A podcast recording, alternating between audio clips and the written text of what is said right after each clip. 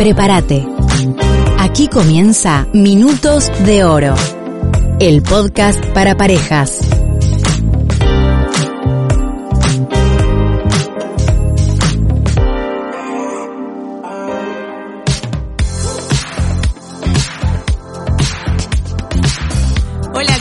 ¿Cómo están? Damos comienzo a un nuevo episodio de Minutos de Oro, el podcast para parejas. Mi nombre es Natalia Ortega y esta es una producción de Tiempo para Dos. Aquí en este podcast compartimos herramientas y principios para relaciones que están en crisis y también para parejas que quieren mantener sólida su relación. El tema que trataremos hoy es sumamente importante y es la unidad en la pareja. Y para desarrollar este tema estoy en compañía de Marcos Montañez. ¿Cómo estás, Marcos? Hola, ¿qué tal? ¿Cómo les va? Felices por estar nuevamente en un nuevo episodio de Minutos de Oro. Bueno, para desarrollar este tema que creo que es importantísimo en la actualidad, eh, vamos a aprender cómo mantener y cómo desarrollar la unidad. Qué bueno es ver a una pareja que ha podido desarrollar la unidad y vos la ves a través de los años cómo se mantienen juntos, unidos, a pesar de atravesar distintos momentos quizás duros, difíciles, pero mm, se mantienen juntos y también felices, con una mayor comprensión, quizás con un mayor diálogo. Vos ves a esas parejas que han desarrollado la unidad poder comprenderse mejor, entenderse mejor, perdonarse más y creo que esto es fundamental en la pareja.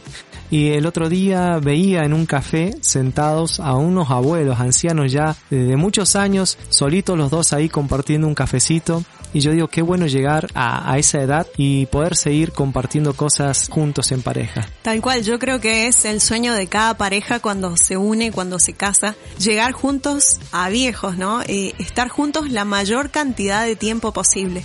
Y quizá el error que cometemos la mayoría de las parejas es que mm, cuando nos casamos, cuando te vas a vivir juntos, es como que termina todo el trabajo que vos le estabas dedicando a la pareja, ¿sí? Es como que uno se relaja, se relaja y dice, bueno, ya está, ya me casé, ahora me voy a encargar de otros proyectos. Y la diferencia que tiene la relación matrimonial sobre todas las otras relaciones que podemos tener es que cada día nosotros tenemos que dedicarle tiempo, energía, ganas, recursos, imaginación, creatividad. Cada día tenemos que ir regando esa plantita, ese amor que nació producto de la unidad de dos personas. Y es verdad, porque el estilo de vida que tenemos actualmente, yo creo que estamos viviendo como muy deprisa. Estamos viviendo deprisa, apurados, y somos fáciles para, o rápidos para enojarnos y tardamos mucho en perdonar. Yo creo que eh, una de las cosas que hace que la pareja se mantenga unida es tardarse en airarse y ser rápido en perdonar así como es Dios, ¿no es cierto? Que Dios es tardo para la ira y es rápido para perdonar. Bueno, una de las claves para mantener la unidad es esta, saber demorar el enojo y saber apresurar el perdón.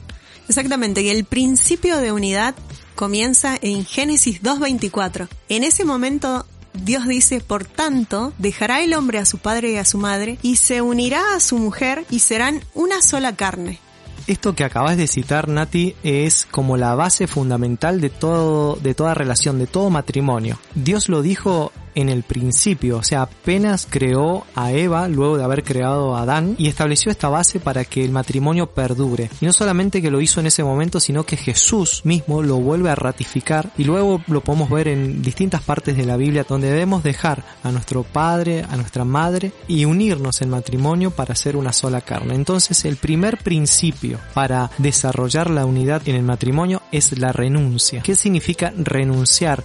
Significa que le tenemos que dar prioridad a la relación matrimonial por encima de cualquier otra relación, ya sea pasada o futura.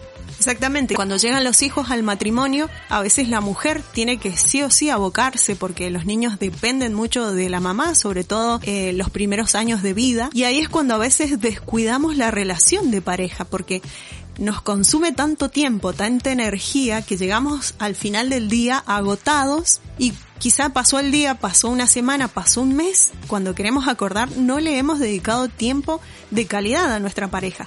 Es muy cierto lo que decís y desde el punto de vista del hombre, el hombre muchas veces cuando se habla de unidad en el matrimonio empieza a tener un conflicto con el paso de los años porque cree el hombre que empieza a perder libertad. Una de las cosas que el hombre reclama o que el hombre se queja es como que el matrimonio le ha quitado la libertad. Y esto es eh, una concepción errónea del matrimonio y de la relación de pareja, porque en realidad lo que significa la unidad es estar sincronizados con tu pareja y que están yendo en una misma dirección. No es algo que te encarcela, sino que al contrario, es algo que te potencia, algo que te ayuda a, tu desarrollo personal, al desarrollo familiar y a los proyectos que tienen en común. Tal cual, esto que vos estás compartiendo es uno de los principios también de la unidad, que es la complementariedad. Dios nos hizo al hombre y a la mujer iguales en nuestra naturaleza, pero diferentes físicamente en nuestra forma de pensar, en nuestra forma de ser, para lograr ese complemento del que vos estás hablando, de poder complementarnos el uno con el otro, de apoyarnos en nuestras debilidades, de fortalecernos en nuestras virtudes y juntos incrementar nuestro potencial como pareja. La persona más sabia sobre la tierra y a lo largo de todos los años fue el rey Salomón. Y él en el libro de Eclesiastés 4.9 dice, mejores son dos que uno, porque tienen mejor paga de su trabajo porque si cayeren, el uno levantará a su compañero, pero hay del solo, que cuando cayere no habrá segundo que lo levante. También si dos durmieren juntos, se calentarán mutuamente, mas ¿cómo se calentará uno solo? Y si alguno prevaleciere contra uno, dos le resistirán, y cordón de tres dobleces no se rompe pronto. ¿Qué nos quiere decir Salomón?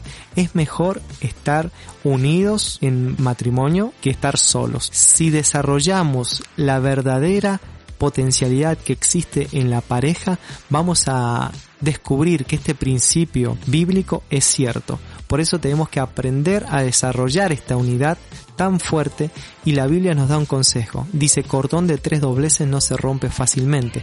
Debemos incorporar a la relación a Dios, como que Dios es quien nos une, ¿no es cierto? Y de esa forma nos sincronizamos, gracias a la presencia de Dios en nuestros corazones.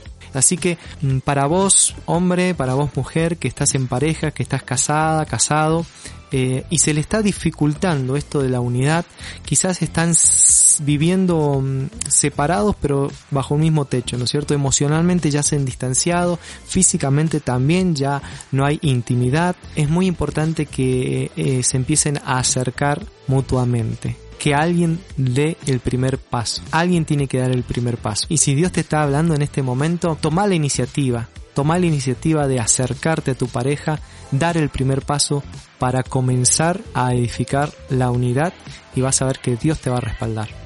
Para ir finalizando me gustaría compartir también que la Biblia dice andarán dos juntos si no se ponen de acuerdo. ¿Y el acuerdo en qué? En, en proponerse llegar juntos hasta el final. Muchas veces uno se pone en pareja o se casa y tiene el pensamiento de decir, bueno, si no funciona, a otra cosa. Eh, vivimos en una sociedad en que nos basamos muchos, mucho en los contratos, ¿sí? Alquilo una casa, hago un contrato, cuando llega el momento que ya no necesito más ese lugar, se rompe el contrato y cada uno para su lado. Pero el matrimonio es un pacto, no es un contrato, es un pacto. Es un pacto que hacemos ante Dios de unidad, de fidelidad, de compromiso. Y algo sumamente importante es que los dos estemos de acuerdo de que el divorcio no es una opción, de mantener la puerta del divorcio cerrada y buscar la solución para que nuestra pareja y nuestro amor resurja si tiene que resurgir y siga adelante, se potencie. Entonces ese acuerdo creo que como pareja nos tenemos que sentar a hablar y decir, bueno, yo me comprometo con vos en serte fiel hasta el final. Y me comprometo con vos en buscar la solución para mantenernos juntos. Yo voy a poner el 100% de mí. Ese tipo de compromiso es el que requiere el matrimonio, que cada uno ponga el 100% de sí. Y cuando yo tomo la relación matrimonial como mi prioridad, mi esposo es mi prioridad, mi esposa es mi prioridad sobre todas las demás relaciones, voy a tratar de defender esa relación y si tengo que pedir perdón, voy a pedir perdón. Si tengo que perdonar, voy a perdonar, porque es lo que la relación necesita para seguir creciendo. Y para finalizar, les vamos a dejar una actividad práctica para que hagan y que den ese primer paso para comenzar a desarrollar la unidad. ¿Qué es lo que van a hacer? Tienen que hacer una caminata, pero no una caminata para hacer ejercicio. Esta es una caminata tomados de la mano. Y parece muy cursi, ¿no es cierto? Parece un consejo muy eh, trivial, pero mm, tiene un impacto muy grande en la relación. ¿Por qué? Porque hay estudios científicos que han demostrado que las parejas cuando se toman de la mano y cuando caminan de la mano, sus cerebros se sincronizan, sus corazones también se sincronizan. Es algo, es un misterio. Es como la, la, Biblia dice, grande es este misterio de la unidad. ¿Por qué? Porque pasa algo a nivel físico, a nivel emocional y a nivel espiritual único. ¿Con qué? Con simplemente caminar juntos de la mano. Así que por ahí pueden comenzar. Bueno, nos vamos esperando que este momento de reflexión sea útil para tu pareja y que lo pongas en práctica. Es posible una unidad completa, total. Búscalo y lo vas a lograr. Gracias a todas las personas que nos escuchan, a quienes nos escriben, nos mandan mensajes y están esperando el momento oportuno para escuchar este podcast. Les mandamos a todos un beso grande, un abrazo gigante y nos reencontraremos nuevamente la próxima semana. Hasta aquí compartimos Minutos de Oro. Si querés comunicarte con nosotros, llámanos o escribinos al 549-2604-419593 o encontranos en Facebook como Tiempo para Dos.